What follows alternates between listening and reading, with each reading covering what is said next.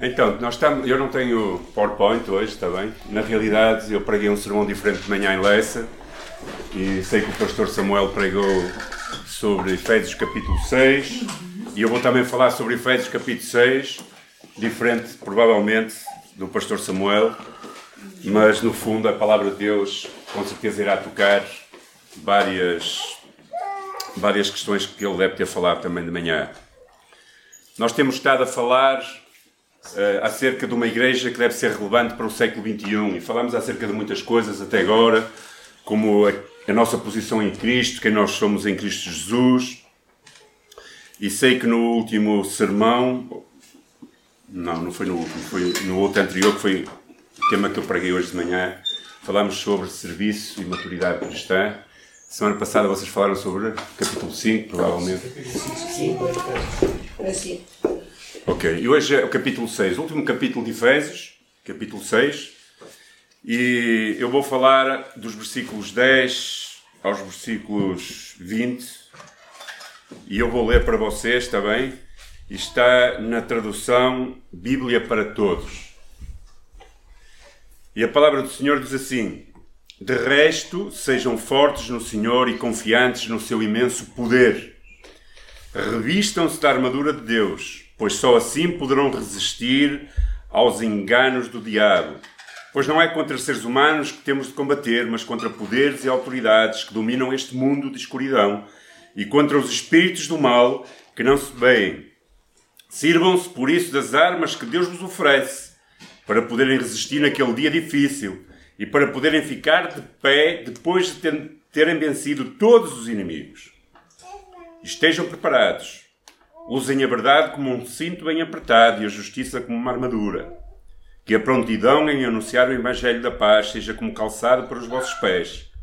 Andem sempre armados com o escudo da fé para poderem defender-se das setas incendiárias do inimigo e que a salvação vos sirva de capacete e combatam com a espada do Espírito, que é a palavra de Deus.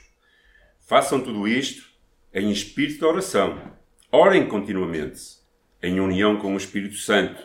E estejam vigilantes e prestem muita atenção a estas coisas e orem também por todos os santos. Lembrem-se também de mim na oração, que Deus me inspire quando eu, quando eu estiver a falar, para que eu tenha liberdade de dar a conhecer a mensagem da Boa Nova, da qual, mesmo preso, continuo a ser embaixador. Peçam a Deus que eu tenha coragem para anunciar como convém. Amém. Que o Senhor abençoe a sua palavra.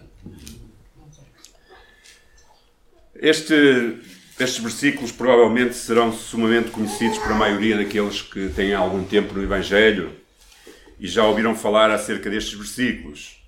Mas na realidade, muitas vezes nós esquecemos da importância que é nós revestirmos-nos da, da armadura, daquilo que é chamado, não é? Da armadura espiritual que o Senhor Jesus preparou para cada um de nós. E isso porquê? Porque muitas vezes nós esquecemos que a grande luta que nós temos é uma luta espiritual. É, é interessante que o apóstolo Paulo começa por destacar logo que a nossa luta não é contra os homens. Às vezes nós pensamos que a nossa luta é contra os homens e contra o ser humano, mas a nossa verdadeira luta é uma luta espiritual. E esta é a primeira verdade que eu gostava de destacar. Temos de ter presente que existe um mundo espiritual e nesse mundo espiritual há uma batalha. E por isso precisamos de estar conscientes e ter a certeza, nós precisamos ter a certeza que temos um inimigo espiritual.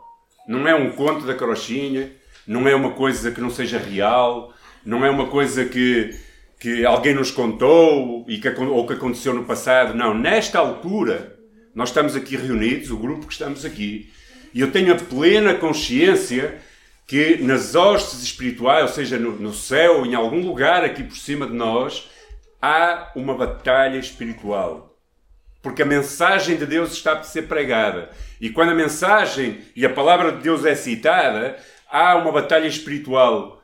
O inimigo das nossas vidas, cujo nome eu não gosto de mencionar, eu chamo-lhe pantufas porque ele vem com pantufas, não faz muito barulho. Ele está com a sua hoste, com o terço dos seus anjos, numa guerra espiritual contra os santos do Senhor. E há outros anjos que nos estão a tentar defender, ou nos estão a defender. Assim sendo, a vida cristã, nós precisamos ter consciência que é uma batalha e às vezes não é fácil. Quando nós ficamos doentes, quando nós lutamos contra doenças, quando nós lutamos contra circunstâncias da vida, não é vontade de Deus que coisas más aconteçam. Mas este mundo está caído. E foi caído porque o pecado entrou nele. E quem meteu o pecado no mundo é o inimigo das nossas almas. E então, a consequência de tudo isso faz com que nós, nestes dias, soframos e às vezes a nossa vida não é fácil. E, e, e, é interessante, às vezes eu falo com pessoas que dizem: Parece que eu antes de ser cristão a vida era mais fácil. Não é que a vida fosse mais fácil, é que ele não tinha consciência da batalha. E também, a partir do momento em que nós passamos para a equipa do Senhor Jesus, é evidente que o, o treinador dos adversários não fica contente, vai mandar dar porrada em nós, não é? É quase como aquele jogador de futebol, vou usar aqui uma ilustração futebolística, muita gente não gosta, mas lembrei-me agora. É quase como aquele jogador de futebol que jogou no Porto e depois foi para o Benfica. Quando ele vem aqui ao, ao Estádio Dragão jogar, ele vai ser assobiado e maltratado e, porque as pessoas não gostam dele porque ele trocou de equipe. Como nós passamos a fazer parte do povo de Deus, que é aquilo que Paulo dizia aos Efésios, então a batalha é muito mais severa e forte. Assim sendo, a vida cristã é uma batalha e nós temos que estar preparados para ela. Mas também temos a certeza e a promessa de que há vitória em Cristo Jesus. Que ninguém nos poderá separar do amor de Deus. Ninguém. Fome, tribulação, angústia, nada. Ok? No entanto, para vencer, precisamos estar preparados e precisamos de nos vestir e revestir desta armadura que Deus preparou para cada um de nós. E é isso que eu gostava de pensar com vocês hoje um pouco. A primeira realidade que eu já comecei por citar é que a batalha espiritual é real. Ok? E Paulo exortava os, os cristãos daquela, daquela cidade de Éfeso para que eles tivessem essa consciência de que era preciso resistir a Satanás e para resistir a ele é preciso nós também conhecermos a forma como ele trabalha. E há duas principais formas do inimigo das nossas vidas trabalhar. Ok? Primeira, tentação. Desde o princípio, ele veio com mentira para tentar. Como é que ele começou com Eva lá no jardim? Ok? Ele começou lá a falar com ela, não é? E a dizer, então o senhor disse e tal. E ela começou a dar trela, porque o problema é nós darmos conversa. Nós começamos a dar conversa e ele é astuto e sabe como dar a volta aos nossos pensamentos e sabe como nos enganar. Então, o diabo usa aquilo que é tentação, normalmente sempre com mentiras. O Senhor Jesus dizia que ele era o pai da mentira. Qual foi a mentira lá no início? Ah, tu... Ela disse: Ah, o Senhor disse que não podemos comer deste fruto. Porque se comermos, nós vamos morrer. Ah, não, tu não vais morrer. Se tu morres, tu vais ser igual a Deus. Tem igual a Deus. Isso é o que o homem quer, é ser igual a Deus. Acendeu-se logo a luzinha, não é? E ele veio com a mentira. E com a mentira e o engano entrou a morte no mundo. Então, ele é astuto, ele é estratégico, ele conhece bem as nossas fraquezas e ele está sempre em busca e maneira de nos derrubar, porque ele veio para roubar, matar e destruir, ou destruir e matar. Precisamos estar preparados para resistir às tentações usando a palavra de Deus como nossa arma. E depois vem a segunda parte. Normalmente estão ligadas uma com a outra. Ele usa a tentação e depois a condenação. Certo? Todos nós já vivemos isso, irmãos. Quando nós cedemos à tentação, ainda que ela seja prazerosa por um momento, seja ela qual for, a seguir sentimos-nos condenados. Sentimos-nos miseráveis, sentimos que não prestamos, e depois ele começa a falar, é? a meter aqui: já não prestas, já não vais ser salvo, Deus já não te ama, não vales para nada. Sempre com mentiras. Sempre com mentiras. Ele tenta fazer com que nós nos sintamos condenados pelos nossos pecados e assim afastar-nos da consciência da graça e do amor de Deus. A Bíblia ensina que em Cristo sempre temos perdão dos pecados. Quando nós vamos, dizia lá João na sua carta, quando nós vamos até ao Senhor Jesus e lhe pedimos perdão pelos nossos pecados, ele, eu já citei isso antes, é fiel e justo para perdoar todos os nossos pecados. Quando nós falhamos e cedemos às tentações, e elas são muitas, e não são mais hoje do que eram no passado, elas sempre foram muitas. Sempre foram.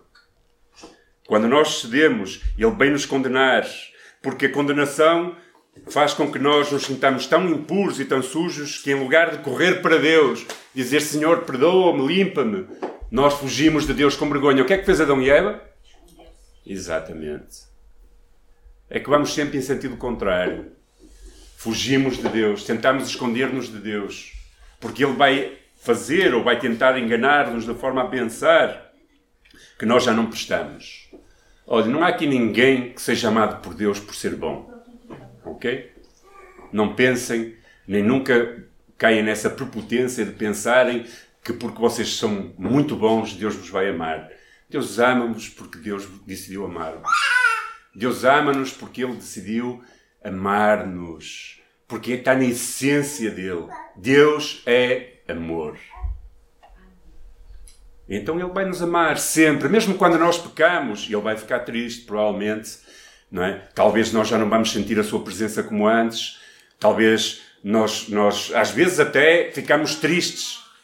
Mas glória a Deus, porque há tristeza que é para a salvação ok? Porque a ausência de Deus dentro de nós e dessa intimidade e comunhão faz com que nós nos sintamos entristecidos. Mas Deus não vai deixar nunca de nos amar, ok? Deus ama-nos sempre.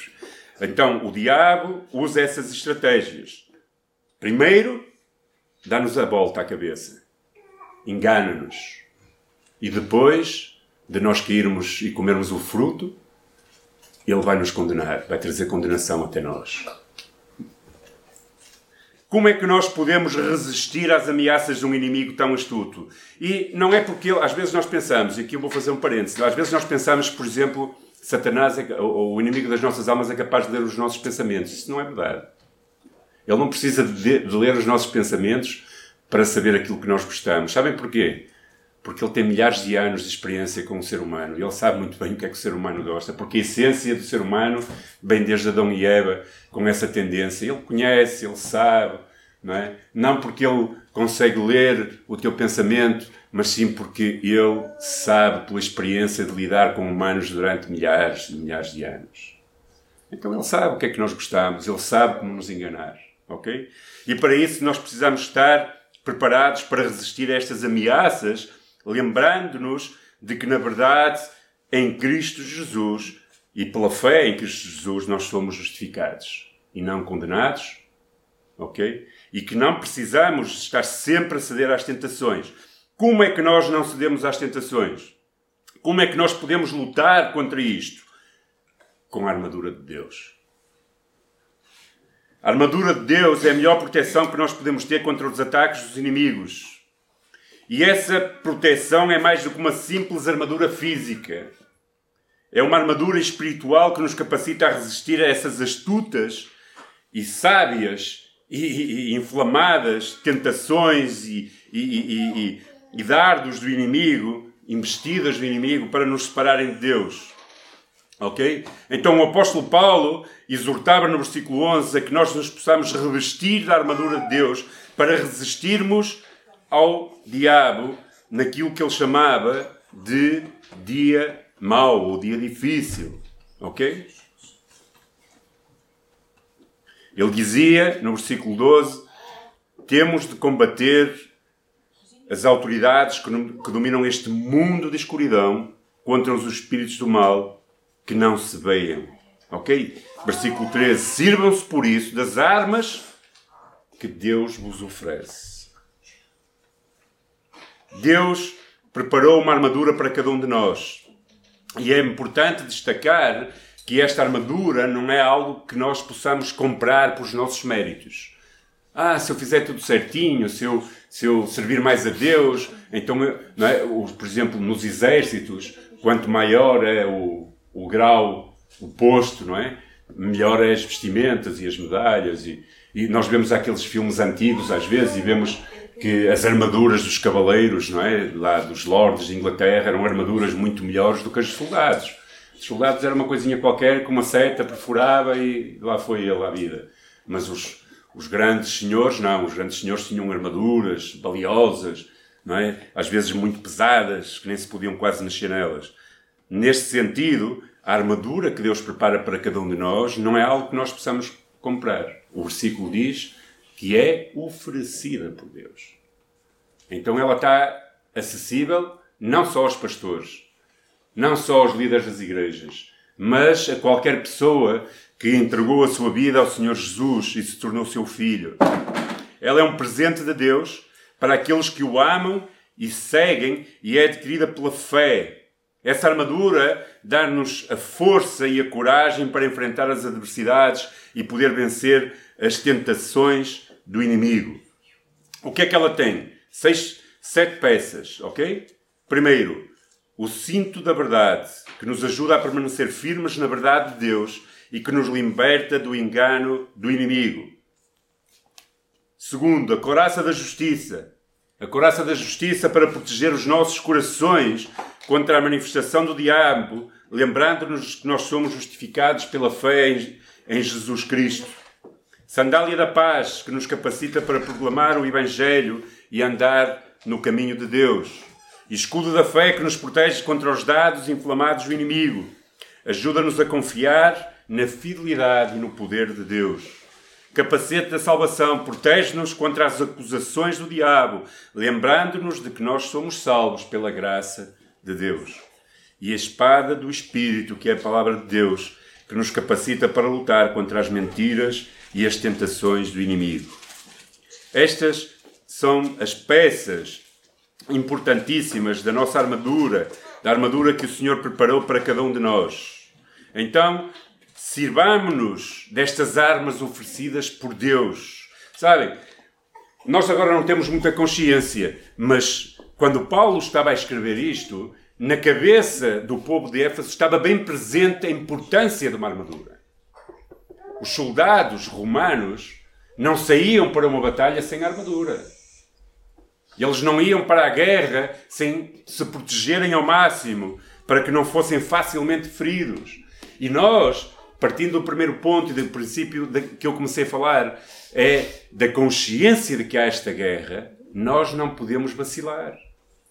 Nós precisamos cada dia, quando nos levantamos de manhã, orar ao Senhor para que nos ajude a tomar esta armadura para enfrentar as batalhas e resistir naquele dia difícil, como diz o versículo 13, contra todos os inimigos. Quantos inimigos são? Todos. Ok? A armadura que o Senhor tem e nos oferece, ela é para todos os inimigos. Não há míssil supersónico que Satanás possa enviar, nem bomba atómica que nos possa aniquilar.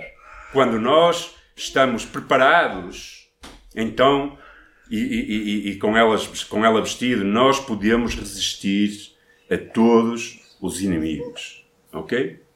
Estejam, pois, preparados. Eu vou destacar algumas, não todas, porque senão seria muito tempo, mas gostaria de destacar algumas destas peças. Primeiro, o cinto da verdade. O que é que significa ter o símbolo da verdade? Significa termos, estarmos cingidos com a verdade de Deus e que nos mantém firmes e estáveis em nossas convicções. Ou seja, quando nós estamos fortalecidos com a verdade, nós podemos resistir às mentiras que o inimigo vem contra nós. Como é que o Senhor Jesus, o Senhor Jesus conseguiu resistir à, à, à, à tentação lá no deserto de Satanás? Sempre com a verdade da palavra de Deus. Nós conseguimos resistir com esta verdade. A verdade é fundamental para a nossa vida espiritual, pois é a verdade, dizia o Senhor Jesus, que nos liberta.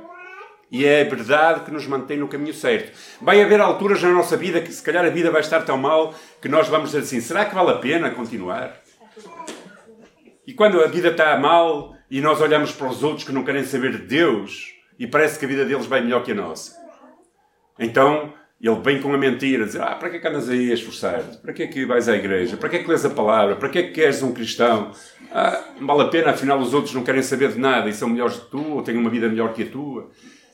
E quando nós temos a verdade e estamos cingidos com ela, com a, convicção, nós somos inabaláveis, somos firmes, nós sabemos como resistir. Ou quando alguém te disser: Tu não prestas, tu sabes que és precioso quando alguém disser tu não és capaz, tu sabes que tudo podes em Cristo Jesus. A verdade sempre para nos defender do ataque do inimigo. Do inimigo. Ela é a base para todas as outras peças da armadura. Até é base que nós acreditemos que esta armadura existe como verdade, porque senão o resto já não importa. Que a palavra de Deus é verdade e que tem tudo o que nós precisamos para viver uma vida que agrada a Deus que ela é defesa para cada um de nós. Esta compreensão, estar cingidos com esta verdade de Deus nas nossas mentes e nos nossos corações, nos ajudarão a resistir no dia difícil. E o dia difícil chega. Todos nós temos dias difíceis. Às vezes um dia difícil no trabalho que nos apetece quase bater lá aos colegas quando eles nos tratam mal, não é?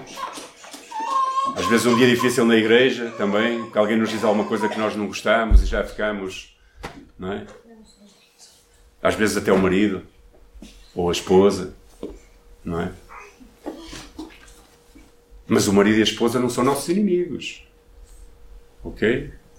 Nosso inimigo é outro. O marido e a esposa é carne da minha carne. Os dois serão um só, uma unidade. Às vezes nós pensamos, quando estamos a discutir em casa com a esposa, que vamos vencer a discussão, mas se ela perder, eu vou, eu vou perder. Não é hipótese dela, dela perder e eu ganhar. Num casamento, numa relação a dois. Aqui já estou a entrar por outro caminho. Mas pronto, o que eu quero dizer é que o nosso inimigo não é o nosso colega do trabalho. É talvez a influência do inimigo das nossas almas a querer usar aquela circunstância ou até aquela pessoa para nos ferir. Sinjamos-nos, pois, com a verdade como cinto, firmes, resistindo às mentiras do inimigo, porque ele é o pai do inimigo. A segunda coisa, o peitoral da justiça. Paulo diz para vestir a coraça da justiça que irá proteger o nosso coração, a nossa mente, a nossa coração, o que nós somos. Ela nos ajudará nesta, nesta, nesta caminhada a sermos guardados pela justiça de Deus. Nos ajuda a agir corretamente diante de Deus e diante dos homens. Quando nós vestimos o peitoral da justiça, nós estamos a declarar ao mundo que desejamos ser como Jesus era e agir corretamente diante de Deus e dos homens.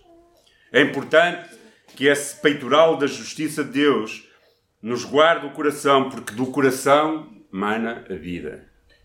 Ela é fonte de todas as emoções, pensamentos e intenções. Ok?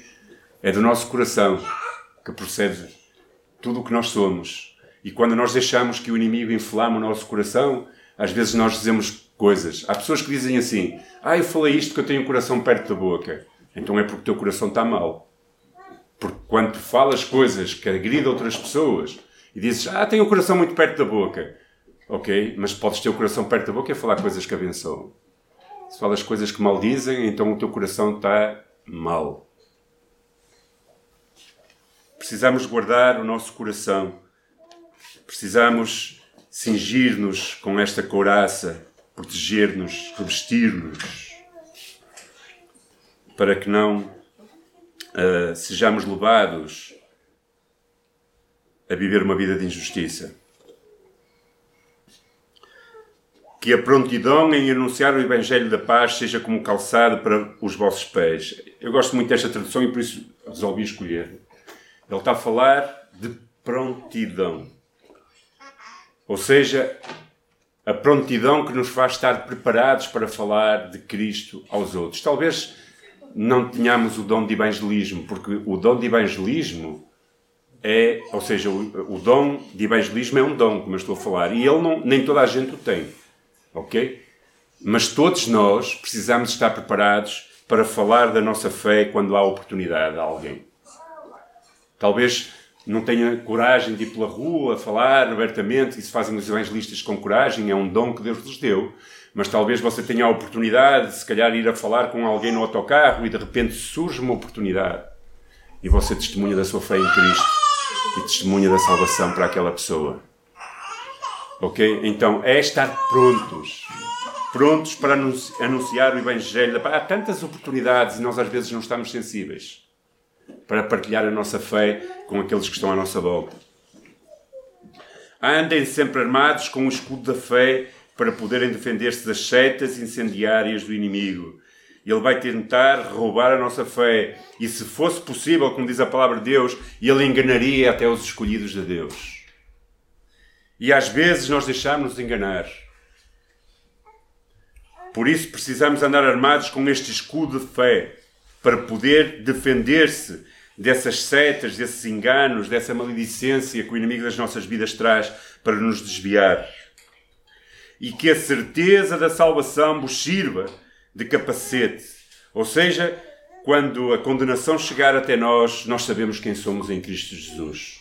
Sabemos o que Ele fez, sabemos que Ele morreu para nos salvar e podemos ter a certeza de que, uma vez que nós entregamos a vida a Jesus Cristo, nós somos salvos e salvos para sempre.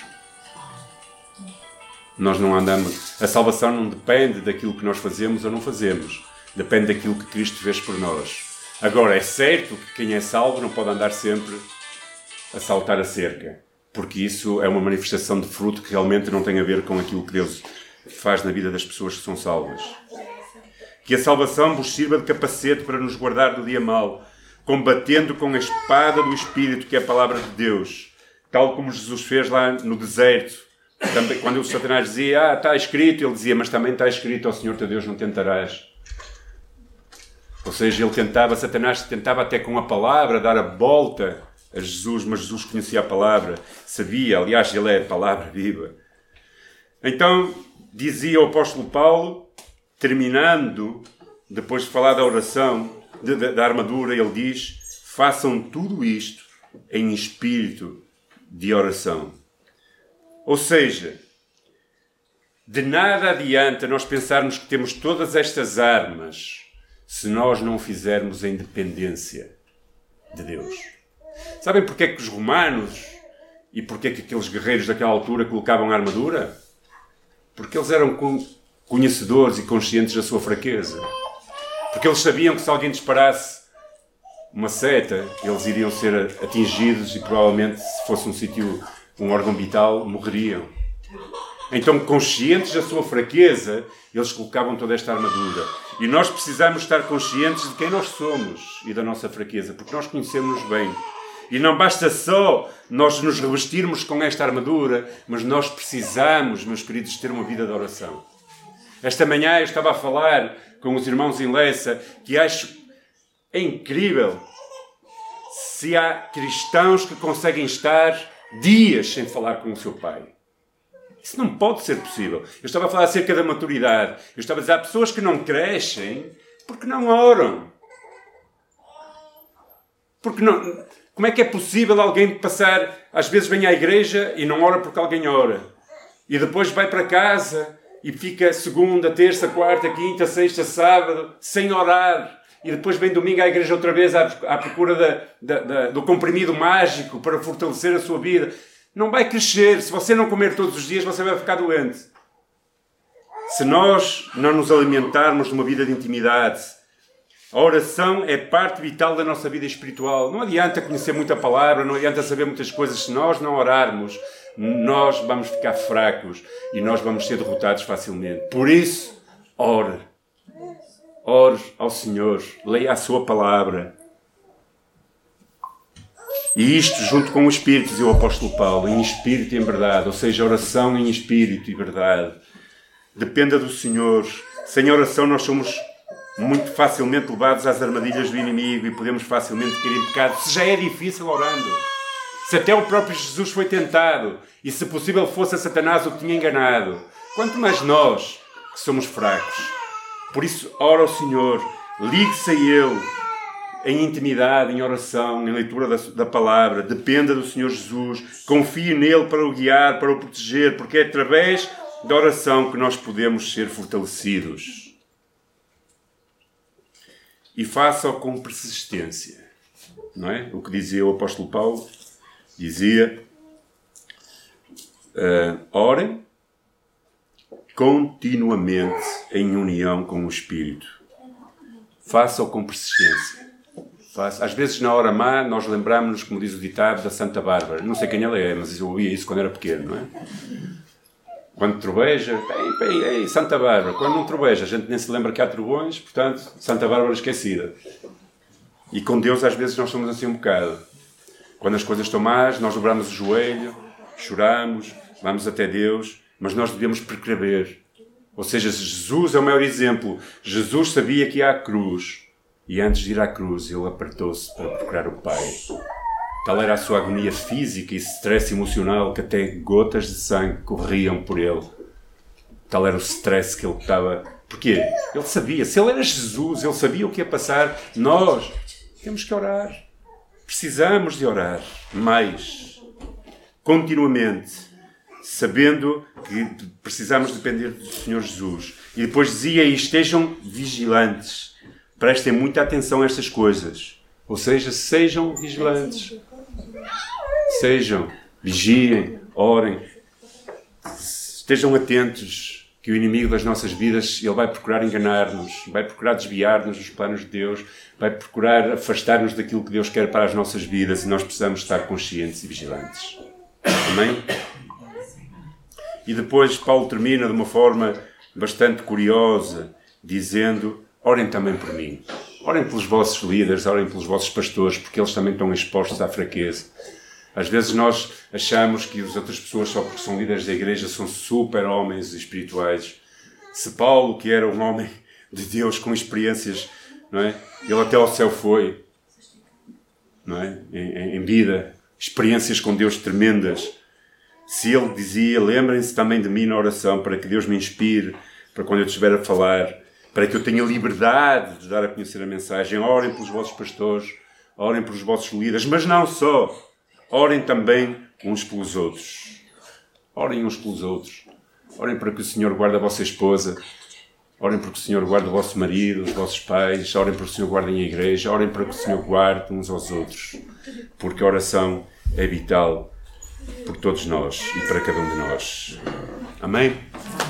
Meus queridos, há uma batalha, há a certeza de uma vitória em Cristo Jesus, mas nós precisamos estar preparados, vigilantes e precisamos vestir esta coraça todos os dias, reconhecendo a nossa fraqueza e a nossa dependência de Deus através da oração e da palavra de Deus e sua meditação. Que o Senhor vos possa abençoar e guardar de todo mal e que se sintam revestidos e tomem esta armadura que é oferecida por Deus, é dada por Deus. Oremos, Senhor, nesta tarde nós te agradecemos porque tu preparastes algo para nos defender das astutas ciladas do inimigo. E obrigado, Senhor Jesus, porque tal como tu venceste, nós temos a promessa que também iremos vencer o mundo, Senhor. E, Senhor, não permitas, Pai, que nós nos afastemos de Ti ao ponto de não passarmos dias ou momentos de oração a cada dia contigo, Senhor. Senhor, nós somos fracos, a carne é fraca, verdadeiramente o espírito está pronto, mas a carne é fraca. E por isso, Senhor, dá-nos a nós o desejo de cada dia meditar na tua palavra, orar, fortalecer-nos no espírito, Senhor, porque é daí de onde vem a nossa força, não é do nosso intelecto, não é da nossa sabedoria, do nosso conhecimento, Senhor. A força vem de intimidade contigo. O Senhor Jesus dizia para nós orarmos para não cair em tentação. E por isso, Senhor, que nós percebamos que precisamos da oração para viver a nossa vida cristã de uma maneira vitoriosa. E ajuda-nos a vestir a cada dia esta, esta, esta armadura que tu preparaste e que tu nos ofereces, Senhor Jesus. Guarda-nos do mal, Senhor. Guarda a nossa casa, guarda a nossa igreja, guarda os nossos líderes, guarda os nossos irmãos, Senhor. Que a tua igreja possa avançar em direção às portas do inferno, Deus. Não é numa atitude defensiva. Não é o inferno vir até às portas da igreja. É nós fortalecidos com esta armadura, Senhor, orando e certos da vitória em Cristo. Iremos até às portas do inferno, Senhor, para arrebatar aqueles que ser salvos. Por isso, abençoa a tua igreja, abençoa as nossas casas, abençoa as nossas vidas e guarda-nos de todo o mal, no nome de Jesus Cristo. Amém. Amém. Deus abençoe.